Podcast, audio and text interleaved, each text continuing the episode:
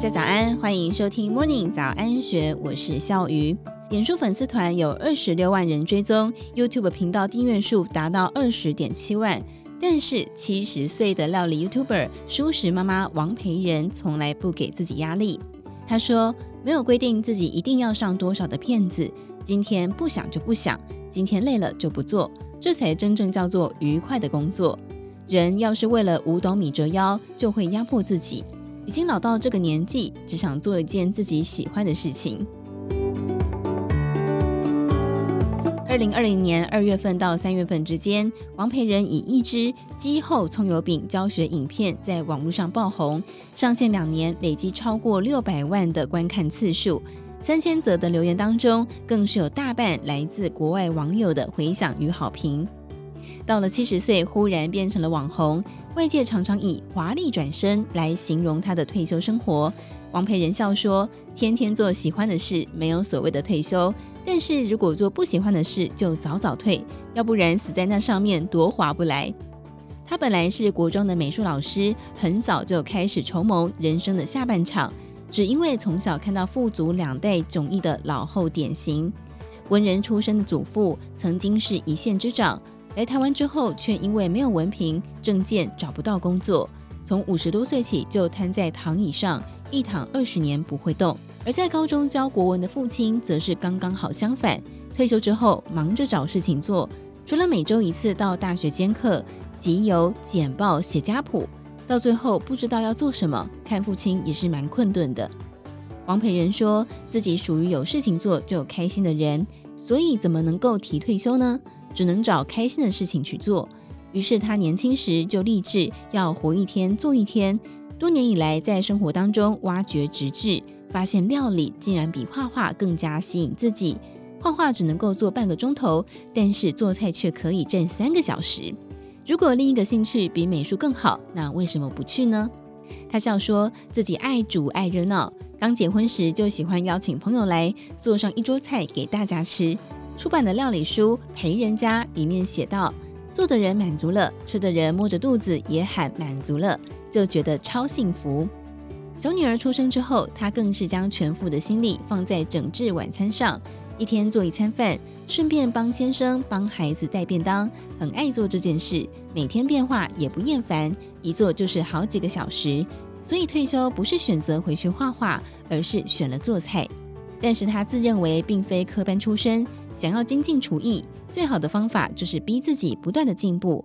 于是，在二零零五年成立工作室，以无菜单蔬食料理攻陷饕客的味蕾。直到三年前转型为烹饪教学，时间多了余裕，开始想到一些平常想做却没有做的事情，譬如说把妈妈的面食手艺传承下去。母亲去世多年，她回想起来，记忆里仍是裹着蜜。王培仁的妈妈是山东人，很会做面食、单饼、油饼、韭菜盒子，中秋还会烙酥皮红豆月饼。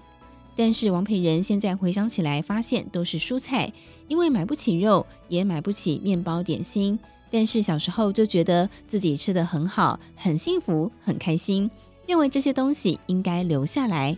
他曾经在影片当中示范山东的家常点心，将拌了糖和油的面粉揉出筋性。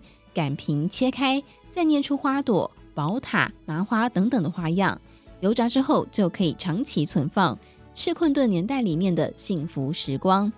他说，小时候就是跟在妈妈旁边做这款的点心，妈妈会讲一些做人的道理、家里的历史，透过做点心的时候，对母亲有很深的了解。那温暖的美好回忆，也促成他透过网络影片记录一道道母亲的面点料理。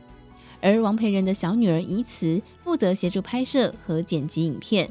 她观察到，妈妈只要遇到有人问、有人想学，就会很想说。所以妈妈没有想过要盈利，从未想要留一手，只想让更多人看影片，学会外婆的手艺。这两年从童年的回顾出发，她留下妈妈的面食记忆，对餐桌的寻味也回到了家常料理。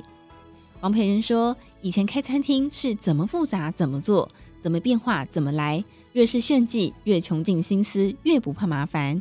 好比将荔枝看进碧琪、香菇、米饭、红萝卜等馅料清蒸，再佐以芒果泥食用；或是茄子切片叠上坚果泥，番茄泥夹烤，刨薄片夹内馅卷东西，弄得超级复杂。